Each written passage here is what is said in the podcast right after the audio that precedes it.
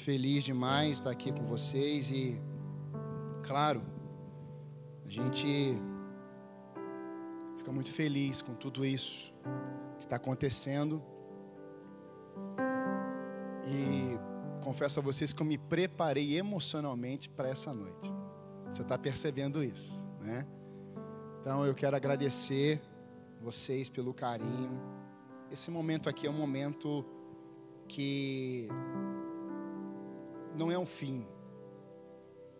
Eu não gosto do ponto final, só quando Deus fala. Mas quando se envolve igreja, ministério, é continuidade, é uma vírgula. E aí isso vai dar continuidade, a visão que Deus colocou para esse tempo aqui. Então eu queria, do fundo do meu coração, agradecer vocês por tudo que vocês sempre fizeram, as ideias muitas vezes loucas, e vocês toparam. Outras ideias, vocês não, pastor, vamos por aqui não. E aí na multidão dos conselheiros a sabedoria. Então, sou muito grato a Deus, minha família. Né? Ontem a Eduarda, eu saindo para a gente estar aqui na vigília, a Duda falou assim: pai, manda um beijo lá para eles. Ela deve estar assistindo. E eu fiquei olhando para a mais nova, e a mais nova falou assim: ah, pai, fala alguma coisa lá para eles. Então elas são assim, elas são práticas, são honestas e verdadeiras até demais. Então eu quero expressar assim, a minha gratidão. Eu vou estar aqui amanhã de manhã. Meu pai está ali, minha mãe, os pastores. E eu vou fazer esse agradecimento a igreja toda também. Mas eu agradeço também aos meus amigos, né? As esposas. Então eu estou muito, assim, muito feliz com o que Deus está fazendo, como Ele está fazendo. Né? E confesso a vocês que de segunda até quinta-feira pela manhã, tomando café com a Débora, eu falei assim, amor, eu não sei o que pregar. Eu acho que foi a semana que eu mais li a Bíblia na minha história de convertido. Li muito. E eu falei, Senhor, eu preciso de uma mensagem. Eu conversei com o Daniel, acho que no gabinete, falei assim: não tenho mensagem. Na quinta-feira de tarde, começou.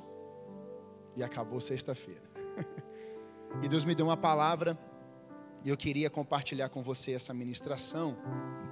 E assim, eu sei que você está de máscara. Mas muitas coisas que eu vou falar aqui você precisa receber. Você precisa concordar. Amém? Quando a gente entende propósitos de Deus, quando nós entendemos que Deus tem algo para realizar na vida de pessoas, Ele coloca a sua mão invisível, mas as ações através dessa mão invisível, revelarão o Deus que está sobre essas pessoas. Ações, manifestações, curas, moveres, e a revelação, a expressão máxima é que Deus abençoou pessoas para estarem em lugares e assim as coisas começam a acontecer conforme Deus planejou. É a consagração que a Débora falou aqui. E nesse tempo eu entendo que Deus ele tem projetos, propósitos que vão acontecer porque uma geração decidiu semear, decidiu ser consagrada, ela foi separada, ela colocou o seu coração totalmente consagrado ao único e verdadeiro Deus e Senhor. E é por isso que Deus faz, é por isso que Deus ordena a bênção. Aonde a Bíblia fala que até a quarta geração houve a questão das maldições, mas ele abençoa até a milésima geração. E é isso que eu creio para esses dias. Deus está trazendo bênçãos sem medidas para uma geração que vive que está disposta a cumprir uma agenda que Deus escreveu. Quantos creem nisso, diga amém. Mas para isso é preciso sonhar, é preciso ter uma visão, é preciso saber aonde quer chegar. E quando eu olho para a palavra de Deus, eu vejo homens e mulheres que decidiram investir as suas vidas de acordo com o que Deus tinha para elas. Por isso, a figura ou o personagem que eu vou trabalhar hoje, ele não tem a ver só com ele, mas tem a ver com aqueles que vieram antes dele, seus antecessores, e aquelas, aquelas pessoas que viriam depois dele. Eu penso que ninguém tem o direito de encerrar algo que Deus colocou uma vírgula. E eu penso que foram homens assim que marcaram a história, que deixaram um legado de fé, que trouxeram recados de Deus, que andaram no trilho que Deus tinha para aquele tempo, para aquelas vidas, e as marcas ficaram e não manchas. Eu creio que Deus está levantando uma geração nesses dias que ela vai parar de manchar a nação. Eu creio que Deus está levantando uma geração esses dias que as marcas serão as marcas do céu sobre a terra. Eu creio que nesses dias Deus está levantando uma geração que os moveres irão exaltar ao único nome que está acima de todo nome e é o nome de Jesus de Nazaré aonde não haverá mais nenhuma placa, mas haverá um nome no centro dizendo assim: Ele é merecedor de toda honra, de toda glória, tudo que somos, temos e fazemos, a honra é para Ele. E é por isso que eu quero pensar com você na vida desse homem. Por isso, abra comigo lá, Gênesis capítulo 41. Eu quero ler dois versos com você, o verso 38 e 39. Por causa do tempo, eu quero resumir alguns textos que eu iria ler no começo, mas eu vou ler esses dois versos. Para a gente trabalhar um pouco sobre o tema A bênção de Deus está em ti. Quantos creem que a bênção de Deus está sobre você? Dá um glória a Deus aí bem alto. Olha para o lado e mesmo de máscara, fala assim: a bênção de Deus está sobre ti. Amém? O texto diz assim, 38 e 39. Então Faraó perguntou aos seus oficiais: Será que poderíamos achar alguém melhor do que José, um homem em quem está o Espírito de Deus? Depois Faraó disse a José: Visto que Deus revelou tudo isso a você, não há ninguém tão ajuizado e sábio como você. Na minha versão diz: Não há ninguém tão criterioso e sábio como você. Pai, essa aqui é a tua palavra. Nós precisamos da tua revelação, da tua palavra que gera mudança e transformação dentro de nós agora. Venha sobre nós com o teu sopro, com a tua vida, com a tua palavra de transformação. Nós abrimos o nosso coração a ti, porque queremos marcar a nossa geração nesse tempo para que o teu nome seja glorificado, em nome de Jesus. Amém. Eu fiquei pensando nessa expressão, aonde um homem, Faraó, mais poderoso da terra depois de Deus, era Faraó. Um homem que dizia e acontecia. E eu fiquei pensando quem gostaria de ouvir isso de um homem como Faraó? Essa expressão. Será que conheceremos ou vamos ver alguém como José, que tem o espírito divino, em que o espírito de Deus está sobre ele, em que a bênção de Deus está sobre ele? Fiquei pensando se as pessoas ao redor da sua vida, da sua casa, ao redor da igreja, estão dizendo: Eu vejo a bênção do Espírito de Deus sobre esse lugar, sobre essas pessoas que entram aqui.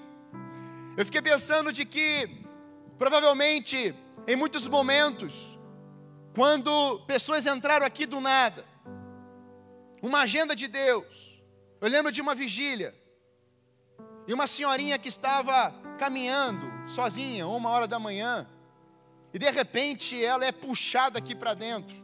Alguém conversa com ela, ela falou assim: Olha, o que está acontecendo aqui dentro. Eu vejo pessoas entrando na madrugada, os carros entrando, pessoas aqui, esse som. O que está acontecendo aqui dentro? E aquela mulher ficou aqui até o final daquela vigília. Algo aconteceu com ela, mas algo atraiu aquela mulher até esse lugar. Ela, por certo, viu pessoas com a bênção de Deus, a mão invisível de Deus sobre pessoas. E ela pôde perceber que nesse lugar há comida, há alimento, há restauração, há alegria, porque a bênção de Deus está aqui. Eu fiquei pensando nessa história, é interessante porque José, ele não foi visto por Faraó, só um homem elegante, um homem honesto, um homem legal. Na verdade, Faraó viu que a mão de Deus, a bênção de Deus estava sobre ele. Eu gosto de ouvir testemunhos, relatos, gosto de ler algumas biografias. Meu pai me deu há uns anos atrás um livro vermelhinho, um livreto, Heróis da Fé. Eu já li esse livro algumas vezes. E já li algumas histórias, alguns contextos missionários. Algo que me chama a atenção é que todos esses homens reconheceram de que a bênção de Deus estava sobre as suas vidas.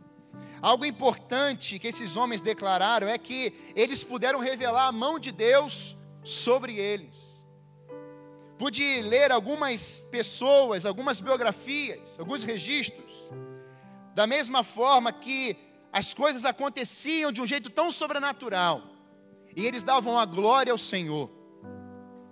Li um momento onde não havia mais alimento no orfanato de Jorge Miller, e de repente, uma notícia chega como Maria, na transformação da água em vinho. Falei assim: olha, o vinho acabou. E alguém gritou no orfanato: olha, não tem mais nenhum alimento dentro dos armários. O estoque acabou. E ele falou assim: olha, podem pegar os pratos, peguem os talheres e coloquem na mesa. Mas não tem comida, seu Jorge. Ele falou assim: façam as mesmas coisas que vocês fizeram ontem. Coloquem os pratos, os talheres e os copos a provisão não, não é essa comida. O provedor conversa comigo eu converso com ele todos os dias. Ele vai prover. Eles começaram a orar, começaram a exaltar o Senhor naquele ambiente onde não tinha pão. Começaram a levantar um altar de adoração ao Senhor naquele ambiente, aquelas crianças, órfãos, mas que Deus tinha adotado todas elas. Jorge Miller tinha adotado todas elas e começaram a celebrar o Senhor, ao invés da murmuração, houve um cântico novo nos seus lábios. Eles começaram a cantar, começaram a exaltar ao Senhor. E depois de algumas horas, aquelas crianças estavam com muita fome. Para um caminhão na porta daquele orfanato. As portas são abertas. E agora começa a entrar quilo de comida, mais quilo de comida, e quilos e mais quilos e mais quilos. E aquelas crianças começaram a celebrar ao Senhor, dando glória ao Senhor. Deus viu que aquele lugar honrava o seu nome, a bênção de Deus estava sobre Jorge Miller, sobre aquelas crianças, e a provisão, aquele que é o provedor, abriu as comportas do céu, ou as portas de um caminhão, e enviou o alimento necessário para aquela casa. A honra foi de Deus. Quando eu começo a perceber isso, queridos, a frase que me chamou a atenção é que não há mais ninguém capacitado para dirigir o povo do Egito, porque nele está o Espírito de Deus.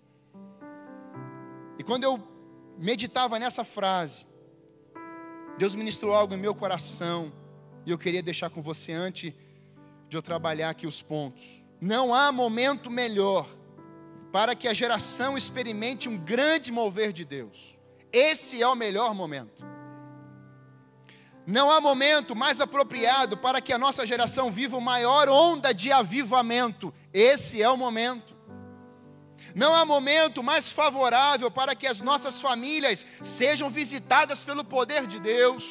Não há momento mais especial para que as nossas igrejas sejam levantadas como boca profética de Deus. Não há momento mais propício para que o Brasil veja Jesus na igreja. Crianças, adolescentes, jovens, adultos, pais, melhor idades, cheios e possuídos pelo Espírito de Deus, porque somos do povo da bênção. Fomos abençoados com todas as bênçãos espirituais em Cristo Jesus. Você carrega a bênção, você carrega o reino de Deus, você carrega o tesouro precioso que é a presença do Espírito Santo de Deus. Você é uma carta viva, você é uma pedra viva, e o nome que está acima de todo nome saiu e agora está habitando dentro de você. Aleluia! Esse é o tempo favorável. É o tempo favorável. Tem muito faraó que vai expressar isso na nossa geração. Será que vamos achar alguém como essa geração?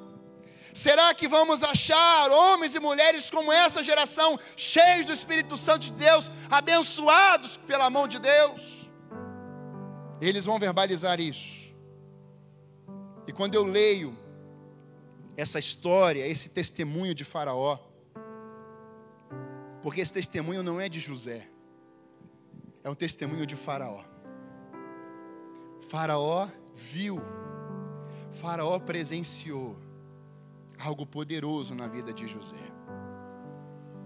O capítulo 41, 40, você terá comando no meu palácio, e todo o meu povo se sujeitará às suas ordens. Somente em relação ao trono serei maior que você. Eu entrego a você o comando de toda a terra do Egito. Em seguida, Faraó, ele vai tirar, quando Faraó fala isso, ele apresenta o novo governador, o governador do Egito. faraó ele vai tirar do seu dedo o anel, selo, ou anel de sinete, e ele vai colocar no, no, no dedo de José. E eu carrego um anel, junto com a minha aliança de casado, holiness, quem é adolescente aí, aliás, quem já é jovem, vai lembrar, está aqui. Nós ganhamos esse anel. E quando ele tira esse anel de sinete ou anel selo, eles eram usados para selar os documentos reais. As cartas de lei, que eram decretos, e aquilo era um símbolo de delegação de autoridade. Deus Coloca José naquele lugar. E Faraó agora está chamando ele para ser governador. E agora Faraó pega o seu anel, o anel de autoridade, e coloca agora em José. Isso era muito poderoso. Mas não era só o anel, era o linho também, era roupa. Não era só o linho fino, mas também era uma argola de ouro no seu pescoço. Símbolos que marcavam, naquele momento, a autoridade do Egito sobre José, na vida de José.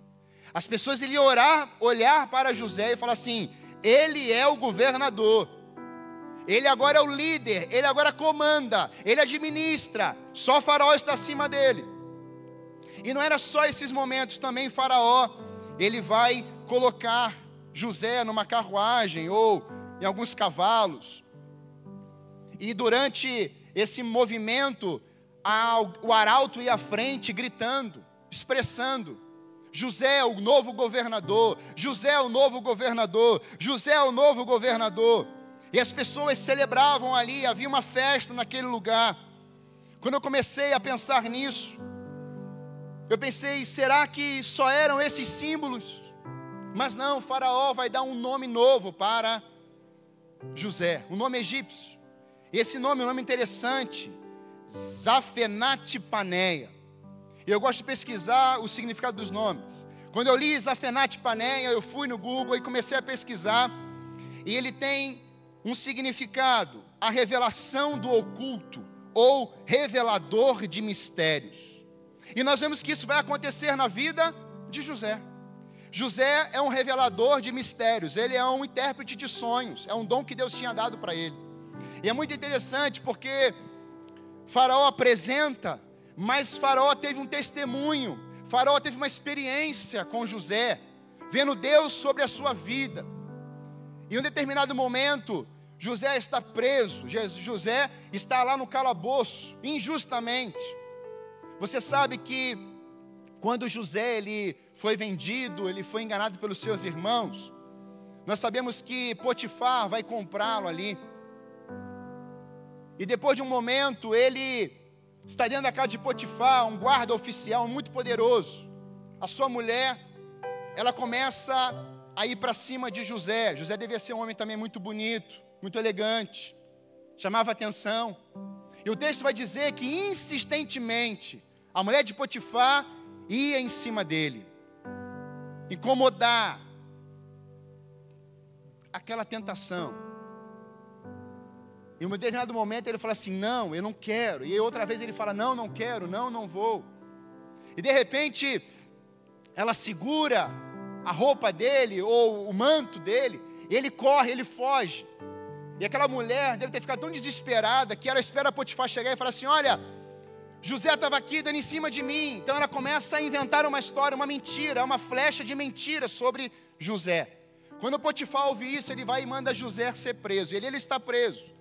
Quando ele chega lá embaixo, está lá o copeiro e o padeiro. E a coisa começa a acontecer a marca de Deus sobre a vida de um homem. Quando ele chega lá embaixo, o copeiro e o padeiro, ambos têm sonhos. Eles começam a falar dos sonhos. E agora José interpreta esses sonhos. O padeiro ia morrer.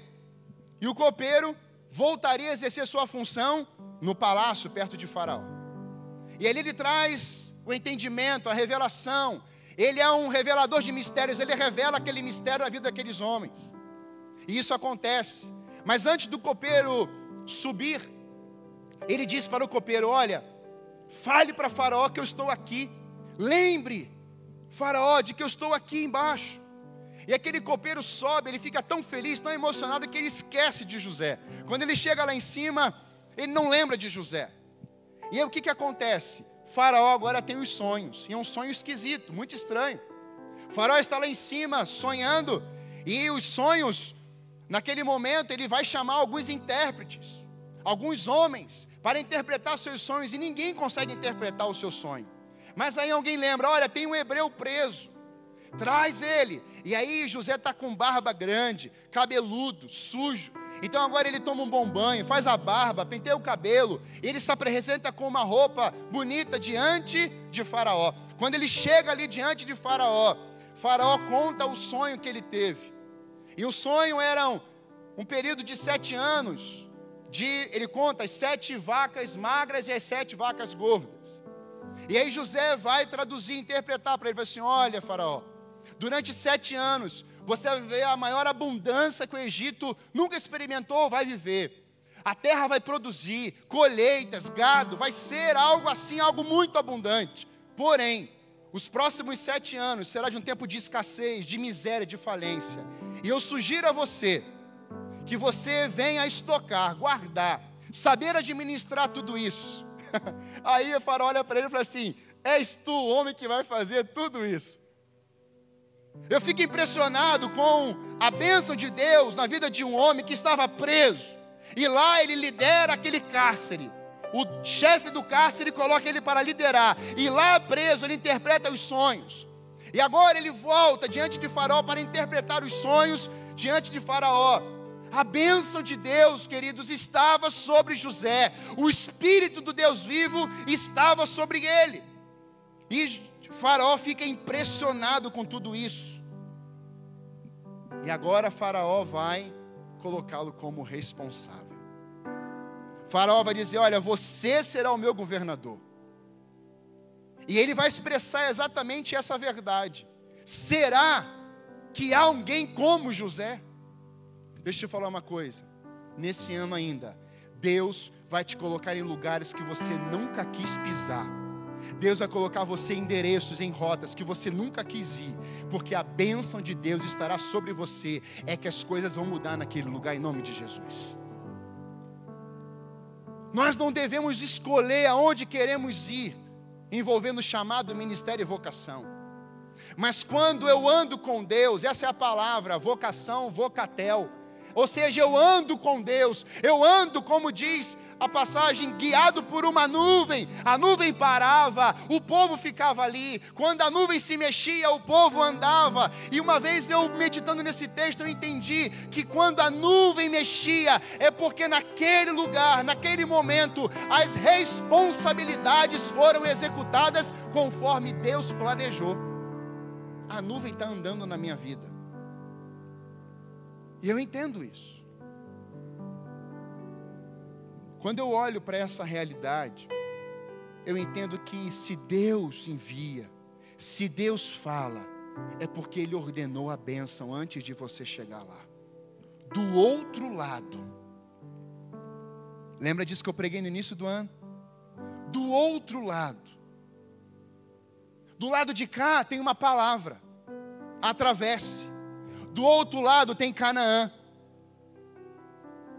Do lado de cá tem uma voz, um dito, uma palavra profética.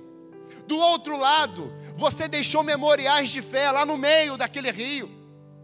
Do lado de cá, tem uma palavra, direcionamento de Deus. Atravesse, coloca o pé na água. Do outro lado tem uma terra que mana leite e mel. Mas é preciso atravessar, é preciso ir para o outro lado, é preciso ter essa disposição de colocar o pé. Estão clamando, Senhor, Senhor. E Deus, você não mandei vocês colocarem o pé. Coloquem o pé nessa noite. Eu quero dizer, Deus, fala conosco para que a geração de hoje coloque o pé e tenha certeza de algo: o mar não vai se abrir, ele já se abriu. Ele não vai se abrir, ele já se abriu. Porque a bênção de Deus está sobre as nossas vidas. Mas talvez você fique pensando, mas pastor, foi tão fácil assim, a bênção estava sobre ele. Não. A bênção estava sobre ele, mas as provações chegaram. Vemos uma trajetória, ou a trajetória de José. Ele lidou com provações, perseguições, ofensas, rejeições, prisões, apelidos. Ele foi humilhado. Podemos chamar das provas ou testes que ele sofreu no percurso da sua vida. E vão se passar 13 anos do menino José, 17 anos, está em capítulo 37 de Gênesis. As primeiras palavras, a história de José, um menino de 17 anos. E talvez alguém olhasse para ele e falasse assim: é só um menino. Alguns vão olhar para você, como fizeram comigo, é só um menino. O que é que vai sair daí? Deixa eu te falar uma coisa: Deus pegou 12 homens mais um segredo. E tirando Judas e João, alguns dizem que ele foi colocado no barril de óleo quente e permaneceu vivo. Mas todos aqueles homens morreram por aquilo que, ele, que eles carregavam. Todos eles. Ou você nega ou você morre. Pode matar, que eu não vou negar não. Essa é a geração que Deus está dizendo: eu vou derramar bênçãos sem medidas, porque vocês carregam o meu nome, vocês são separados. Eu levantei vocês, o Senhor está dizendo hoje. E aí, fiquei pensando, quais foram esses testes, provas, que José passou até chegar lá. Porque ver José lá em cima é legal, não é? Poxa, governador. Mas e o processo? Tem processo, Jefferson. Tem processo, pastor Daniel. Tem processo, líderes de célula. Tem processo. E Deus não trabalha sem processos. Ele trabalha no processo. Isso é uma palavra de Deus para o nosso tempo de hoje. Por isso eu queria só deixar com você algumas sinalizações, algumas situações que vieram contra José. Primeiro, os ladrões de sonhos. José, como menino, era um sonhador e ele contava para sua família os seus sonhos. Seu pai vai comprar uma roupa de linho muito importante. Aquela roupa, por certo, era uma roupa de expressão de uma autoridade. Quando ele revelava os sonhos, seus irmãos já expressava para ele: Você acha que nós vamos nos dobrar diante de você? É isso que você está dizendo, José. E a partir dessas verbalizações, José estava carregando um dom que Deus tinha dado para ele. Deus falava com José através de sonhos. Deus ministrava na vida dele através de sonhos. Mas em volta dele, alguns pesadelos começaram a bater a sua porta. Algumas provocações, intrigas, algumas críticas, ódio, rejeições começaram a bater na sua porta. Mas José, mesmo novo, estava decidido a não ouvir esses ruídos externos, mas a guardar, a permanecer, a insistir na revelação, no dom, na presença e na bênção de Deus que estava sobre ele.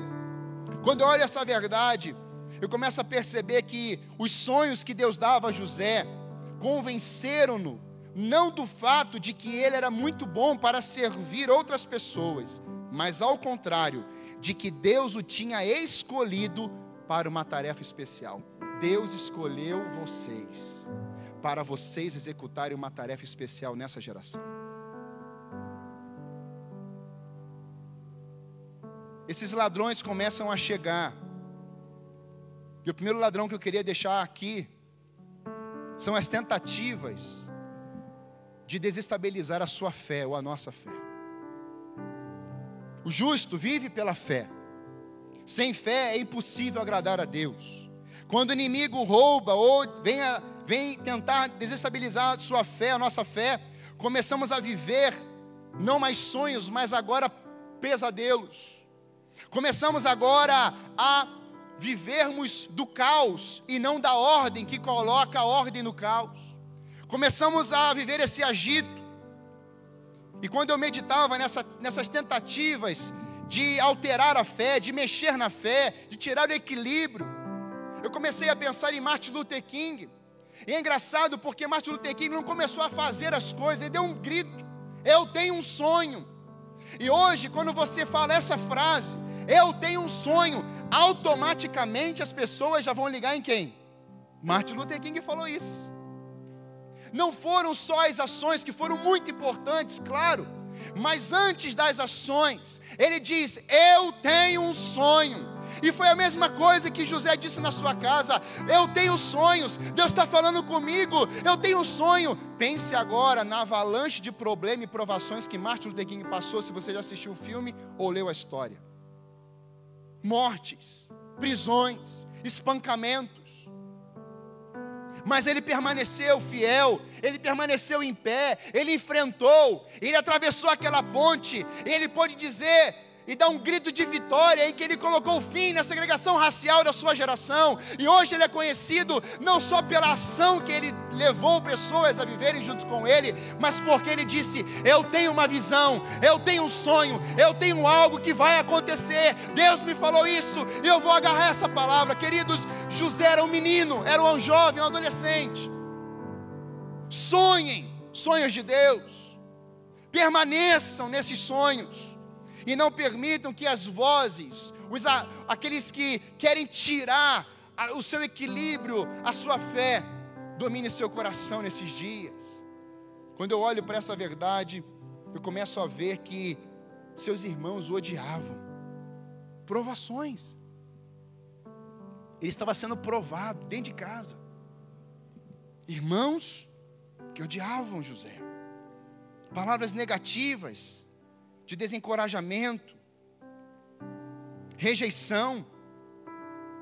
José foi rejeitado. José é um tipo de Jesus, ele foi rejeitado, jogado no fundo de um poço, taxado como uma mercadoria, um produto. Vendo, vamos vendê-lo, joga ele no poço, e agora vamos vendê-lo, dado como morto. As seus irmãos vão levar a notícia a Jacó, e é interessante porque eles matam um bicho e levam e falam assim: olha, um animal atacou, ele morreu. Como se isso fosse algo natural. E eu fiquei pensando na dor desse pai. um filho dado como morto, mas está vivo. E sabe, queridos, quando eu comecei a pensar nessas ações externas, eu vi que um determinado momento que ele é vendido, vem Potifar, compra ele e leva ele para dentro do palácio. A roupa dele tinha sido rasgada. Seus irmãos colocaram a mão e rasgaram a roupa.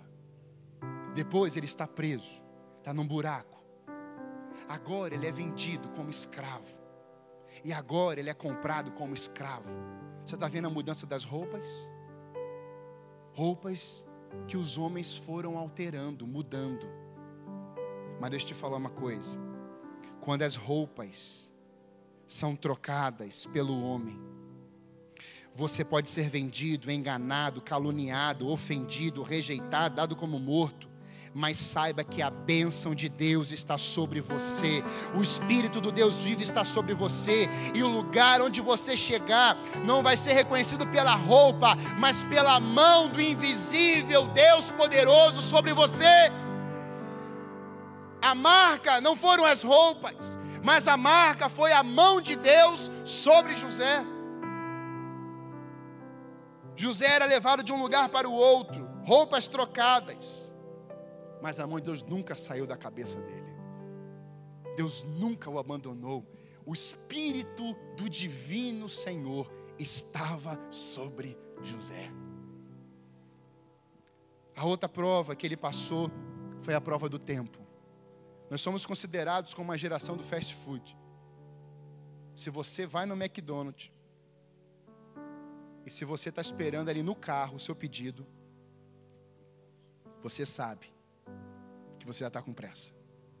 E se a menina errar o seu pedido, Jesus da glória. Aí você já grita, por que você errou? A pressa. Deus não tem pressa, Deus tem urgência.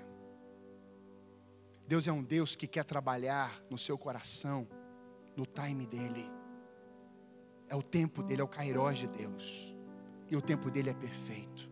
Quando o tempo dele vem sobre o Cronos, a manifestação de Deus acontece. E é isso que José andava. José não andava por causa das vendas, do, como sendo mercadoria, como sendo iludido, enganado. José andava com a agenda do Pai, do seu Deus, porque José sabia quem era o seu Deus. O tempo de Deus é perfeito. Foram 13 anos até ser governador do Egito. A pressa, a rapidez, ela tem gerado uma geração muitas vezes inquieta. E ela entra em alguns buracos, em alguns lugares, e ela não consegue sair. Mas quando você entra num buraco, num poço, jogado lá dentro, e isso está na agenda de Deus, Deus te tira de lá, aleluia! Deus tira você de lá. Talvez você nasceu num lar em que ninguém é cristão, as pessoas te rejeitaram, quiseram declarar a palavra de maldição sobre você, te humilharam, te caluniaram, você sofreu bullying, você foi ignorado, ninguém te amou, ninguém te ama. Eu estou aqui para te falar nessa noite que Deus é uma bênção poderosa e Ele tem um Espírito poderoso e Ele quer habitar dentro de você e falar que você é uma bênção. E aonde você chegar, as coisas vão acontecer. A bênção de Deus está sobre ti. Queridos, quando eu olho para essa passagem, eu vejo José interpretando sonhos. E os recados não, não chegando, não foram chegando até o Faraó. Porque Deus falou assim: José, ainda não é tempo de sair desse poço. Eu lembrei de Gideão, sete anos apanhando dos medianitas. E aí vem um anjo e fala assim: Gideão, sai daí você vai liderar um exército que não são, não serão 32 mil. Como assim, Senhor? Não. Porque se vocês lutarem com 32 mil, vocês vão dizer que foi no tempo de vocês que vocês venceram. Na força de vocês, no jeito de vocês. Mas eu estou aqui para te falar, Gideão, que você vai lutar com 300 homens contra 175 mil medianitas. E eu darei vitória sobre vocês. A minha bênção estará sobre vocês. Não tem tamanho de exército contra o povo de Deus. Não tem. Porque Deus, e pode estar certo de uma coisa: de Deus não se zomba. Com Deus não se brinca. Tem muita gente em alguns órgãos do Brasil brincando com Deus, trazendo calúnia ao nome de Deus, blasfemando. Esteja certo de uma coisa: no momento oportuno, a glória de Deus vai se revelar a essas pessoas. Deus vai usar a vida de vocês. Deus vai levantar juízes. Deus vai levantar advogados. Deus vai levantar homens e mulheres, médicos, enfermeiros, enfermeiras, contadores. Deus vai levantar pessoas daqui de dentro para serem referência em outros lugares, e a bênção de Deus estará sobre você, e lá dentro daquele lugar, considerado como inferno, Deus vai usar a sua vida, e vidas serão impactadas pelo mover de Deus, porque a bênção de Deus está sobre ti. Aleluia! Aleluia! Eu fico olhando para a trajetória das pessoas na Bíblia, e eu vejo que Sara, 25 anos de espera, mãe de multidões. Eu fico olhando para Raquel, um longo tempo de espera. Rebeca, um longo tempo de espera. Ana, mas Samuel chegou. Samuel estava lá, queridos. E eu fico lembrando de Maria e Isabel coisa que me encanta é olhar para a palavra de Deus e ver que Deus não escondeu os longos tempos de espera. Processo. No processo você vê as águas subindo. No processo você vê a glória de Deus vindo sobre a terra. No processo você vê o monte fumegando. No processo, você vê vidas sendo curadas e saradas. No processo, você vê pai pedindo perdão ao filho e filho pedindo perdão aos pais. No processo, você vê igrejas no maior tempo de pandemia, de crise crescendo. No processo, você vê homens que não querem saber de Deus se dobrando assim: peça ao Deus de vocês que livre esse Brasil dessa pandemia. No processo nós crescemos, no processo nós frutificamos, no processo aquilo que era uma semente pequenininha, há um crescimento, vai florescendo, vem os frutos. No processo as pessoas olham assim: eu vejo um fruto, eu vejo alguém, eu vejo uma resposta, porque você passou pelos processos. Quando eu olho isso na palavra de Deus, todos foram bem-sucedidos porque foram abençoados, foram pessoas guiadas pelo Espírito de Deus. Sabe, queridos, quando a igreja vive um profundo senso do chamado de Deus para servir ao próximo, certamente ela deixará marcas e não manchas. Eu vou repetir essa frase. Quando a igreja vive um profundo senso do chamado de Deus para servir ao próximo, certamente ela deixará marcas e não manchas.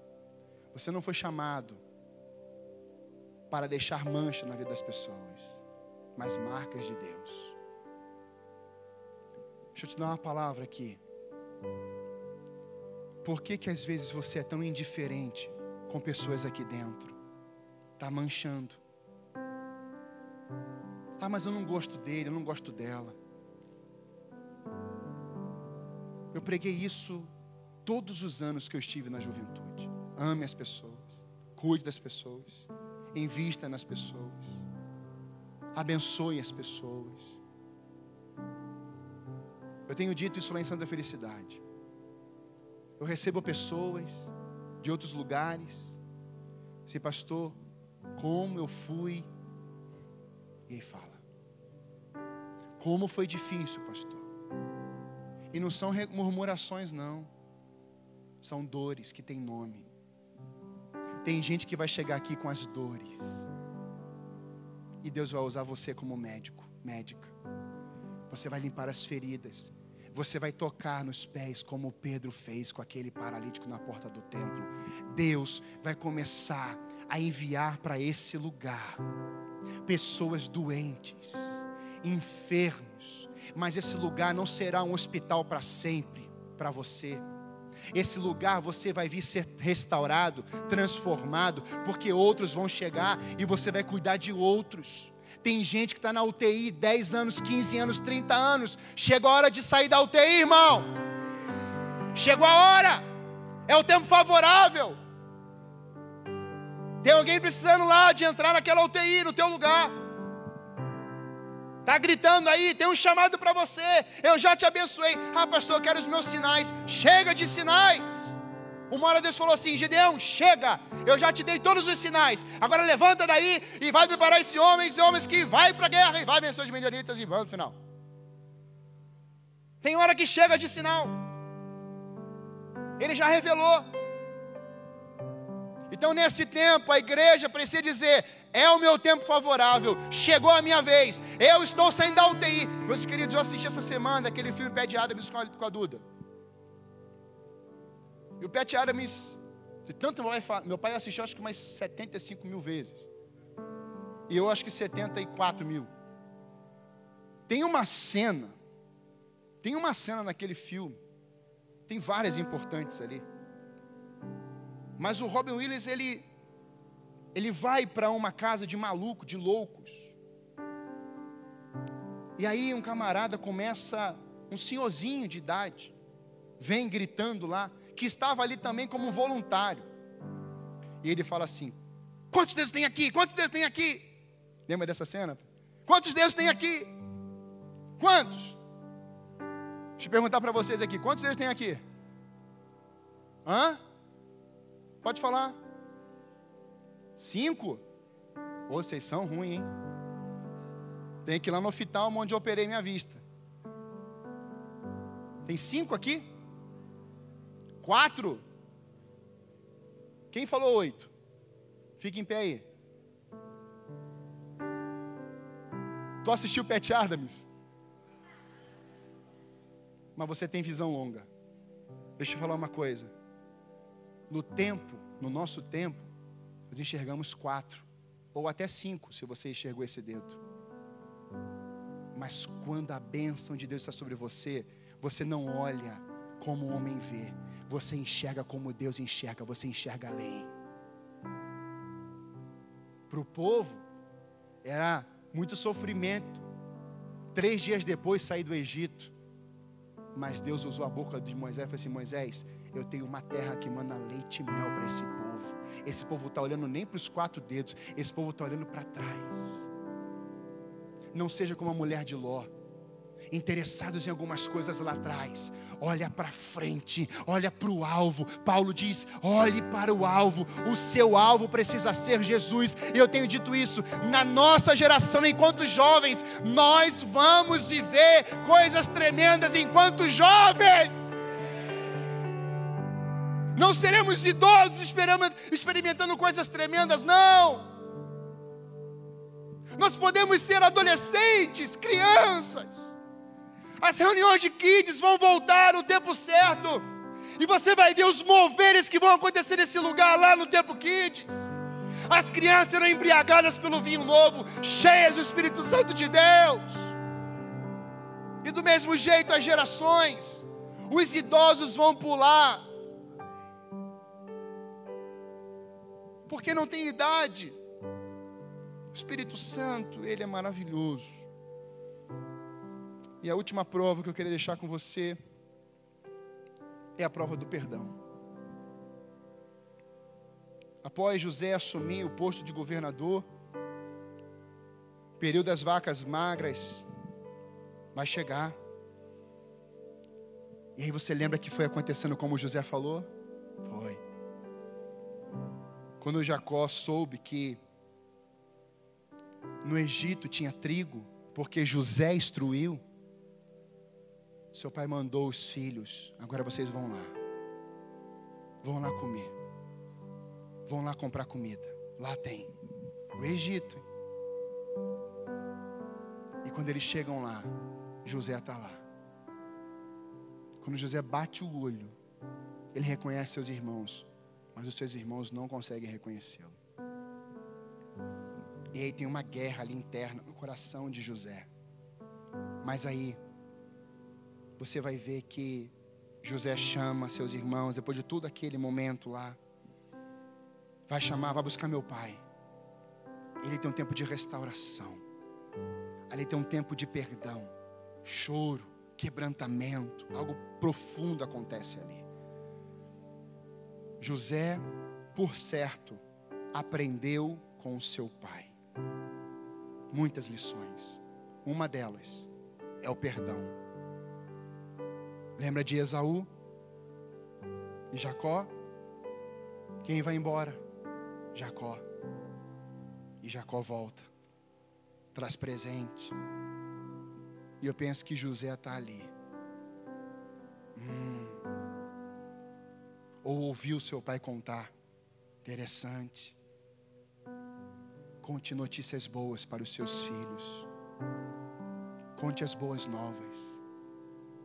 Conte histórias de restauração e não de caos. E quando eu penso que José ouviu aquilo e lembrou, quando ele entrou lá dentro do palácio, falou assim: Esses irmãos tentaram me matar, me venderam, acabaram, ia acabar com a minha vida. Aí dentro dele o Espírito assim: Mas a minha bênção está sobre você, perdoa. Perdoa, José. Quando a bênção de Deus está sobre nós, nós não queremos saber motivos, nós liberamos. É você que libera. Não espere o outro vir. Você abençoa. Nem está a palavra? Você vai abençoar aqueles que te amaldiçoarem. Aqueles que vierem atrás de você te perseguindo, você estende as mãos. O povo de Deus não é o povo que luta como o mundo luta. O povo de Deus vai na contramão do mundo. Nós não somos aqueles que o padrão é externo. Nós somos aqueles que o padrão é do céu. E eu queria encerrar essa essa última prova do perdão dizendo que quando Jacó vai abençoar José e os seus filhos antes de morrer, ele lança algumas palavras para os seus filhos, mas para José é diferente. No capítulo 49, de 22 a 27, Jacó disse: José, você é uma árvore frutífera, à beira de uma fonte, cujos galhos passam por cima do muro. E aqui eu queria declarar essa palavra sobre vocês. Eu quero declarar essa palavra sobre a igreja Alameda.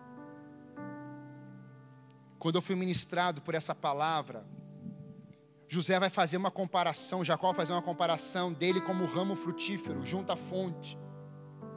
Salmo 1,3 é como árvore plantada à beira de águas correntes, dá fruto no tempo certo, e suas folhas não murcham, tudo que ele faz prospera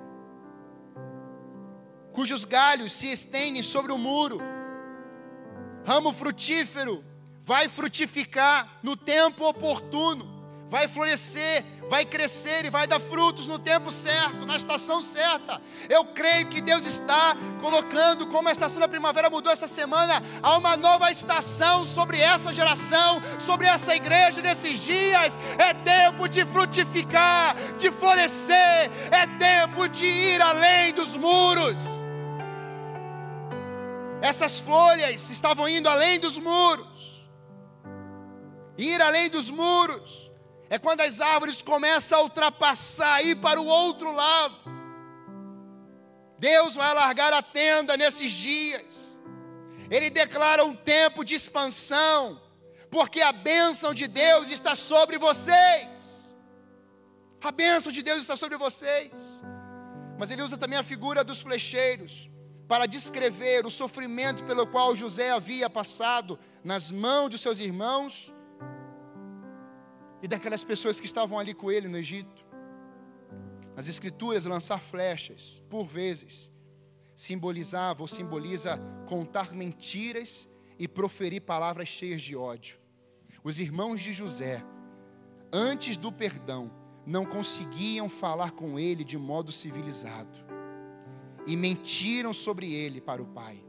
A mulher de Potifar mentiu sobre ele também, acusando de abuso, uma mentira.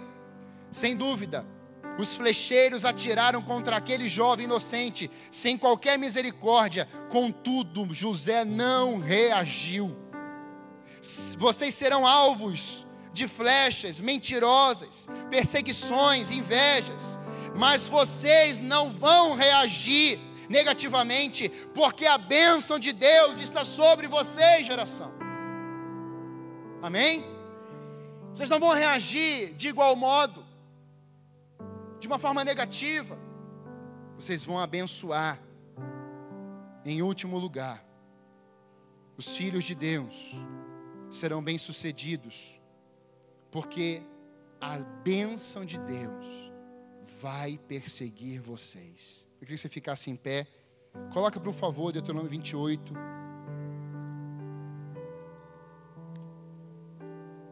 Quando eu olho para a vida de José, José não corria atrás das bênçãos, mas as bênçãos estavam atrás dele.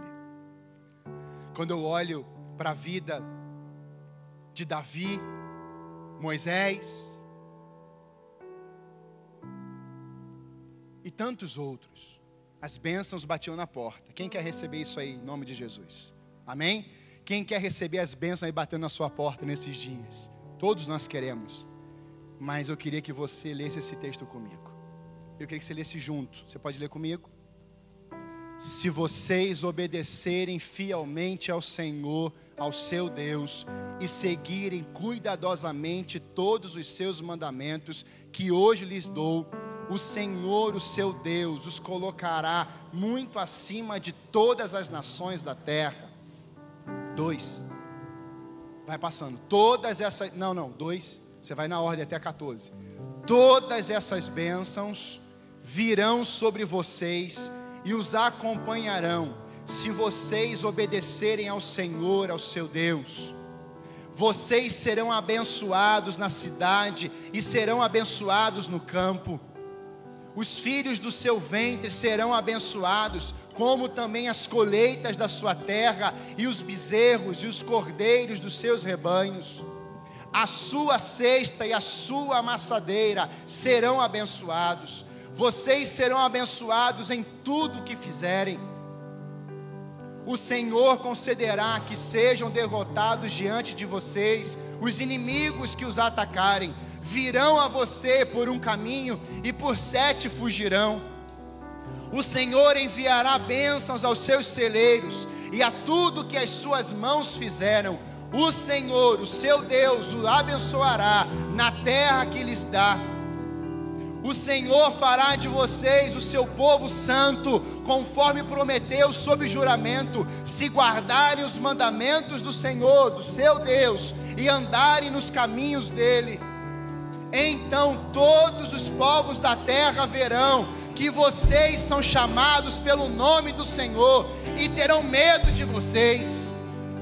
O Senhor lhes concederá grande prosperidade no fruto do seu ventre, dos seus animais e nas colheitas da sua terra, nesta terra que ele jurou aos seus antepassados que daria a vocês.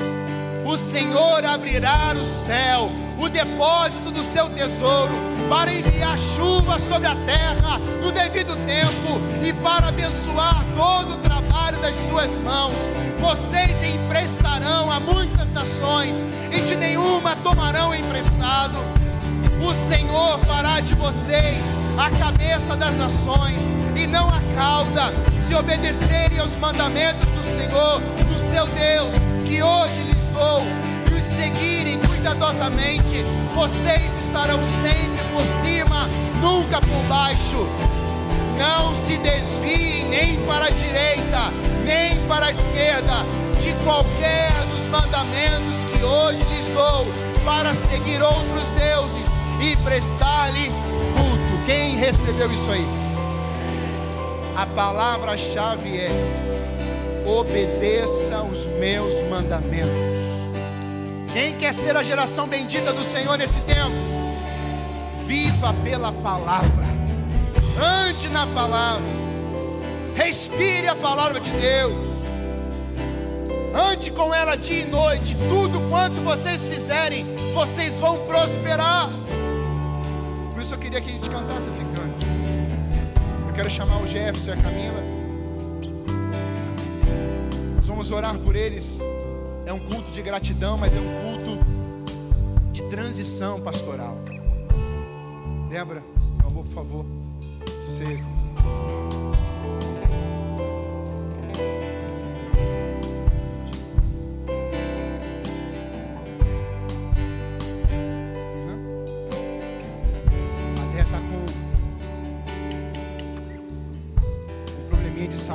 segunda-feira. Oi?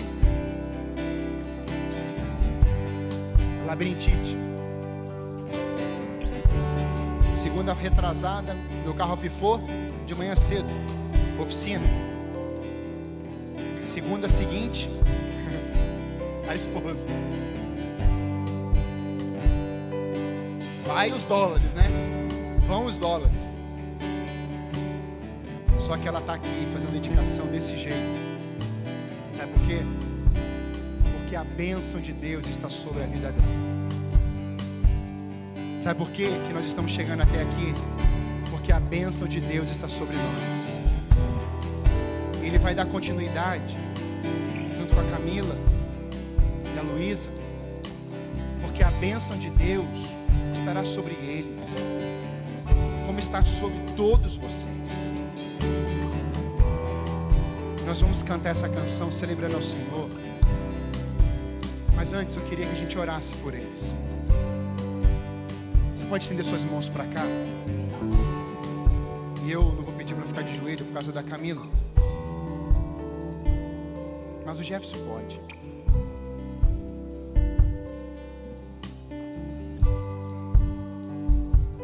Eu queria que você começasse a declarar palavras do que você você quer ver nesses próximos anos?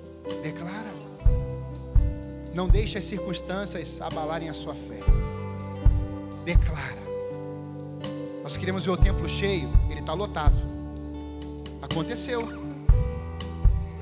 O que você quer ver nos próximos anos? Senhor, em nome de Jesus, nós oramos mais de um ano, jejuamos muitos dias. Colocamos os, os teus planos em primeiro lugar. Em um determinado tempo, no tempo oportuno, o Senhor começou a trazer o entendimento para todos nós. O pastor Eduardo, o pastor Daniel, o pastor João, o pastor Jefferson, as esposas, todos nós juntos fomos entendendo esse processo. E o Senhor declarou, e nós estamos te obedecendo, seguindo as tuas instruções. Senhor, em nome de Jesus, tudo que o Senhor tem para a vida do Jefferson, nós declaramos que vai acontecer na autoridade do nome de Jesus de Nazaré. Pai, eu abençoo a sua vida, mas o Senhor já abençoou ele com todas as bênçãos espirituais em Cristo Jesus nós concordamos com as tuas bênçãos sobre ele, e de que nessa geração, nesse tempo, Pai, é o ano, é o tempo favorável para o Senhor realizar as obras poderosas na vida dele, da Camila e da Luísa, pelo poder do nome de Jesus. Senhor, eu declaro sobre a sua casa, sobre a sua descendência, que ninguém se perderá, eles serão bem-sucedidos. Senhor Deus, a sua casa será cheia, será, ó Deus, uma casa com fartura, com abundância, ó Deus, rios de alegria vão correr no seu interior, uma descendência abençoada, frutífera e cheia do teu Espírito Santo, Pai amado, em nome de Jesus, nesse tempo, Senhor Deus, eu creio que não será ele somente, mas essa geração, aonde ouviremos aonde que vamos encontrar homens e mulheres cheios desse Espírito Santo, esse Espírito divino que habita dentro desse povo. Nós tomamos posse dessa palavra como verdade do Senhor e ouviremos que eles vão concluir essa jornada no tempo certo. Eles vão guardar a fé, não vão desistir, mas o Senhor irá sustentá-los no processo em todo tempo, para que o teu nome seja glorificado, exaltado, temido, rendido. Estamos diante do Senhor. Por isso, Pai, abençoe-os com todas as bênçãos, em nome de Jesus. Amém. Você pode aplaudir ao Senhor? Aleluia. Eu quero, ele vai encerrar ele vai aplicar a bênção depois. Nós temos que sair com a bênção apostólica. Quem recebe aí, amém? Ele vai fazer isso. Eu queria muito, muito que vocês cuidassem deles como vocês cuidaram da gente. Não, melhor. Cuidem dele muito melhor do que vocês cuidaram da gente. Invistam no seu líder.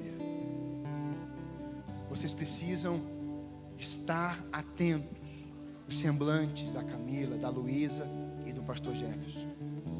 Palavras de apoio, de encorajamento, estendendo a mão em todo o tempo. E eu creio, queridos, que essa geração já foi marcada pelas bênçãos de Deus. Por isso invistam nele, cuidem dele. Lembro do Jefferson como adolescente. E está aqui porque a bênção de Deus está sobre ele também, mas está sobre vocês. Eu queria dizer para vocês que nosso coração tem muita alegria. Eu não estou chorando, é coisa do Espírito Santo. A gente não está anestesiado, não. Não sei, eu acho que estou. Mas eu estou muito feliz. Tudo que está acontecendo. Tudo que está acontecendo.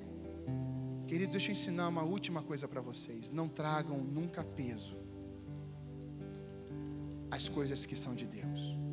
O peso ele carregou lá na cruz. No nosso tempo tem que ser leveza, alegria, paz e muita celebração. Amém? Que Deus abençoe vocês em nome de Jesus.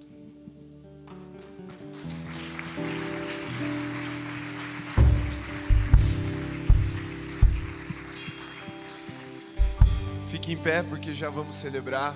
É bem rapidinho.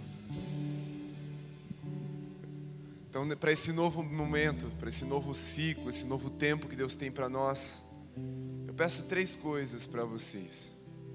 A primeira, sejam servos fiéis do nosso Senhor Jesus. A segunda, amem esse ministério de todo o coração. E a terceira, é tenham paciência comigo.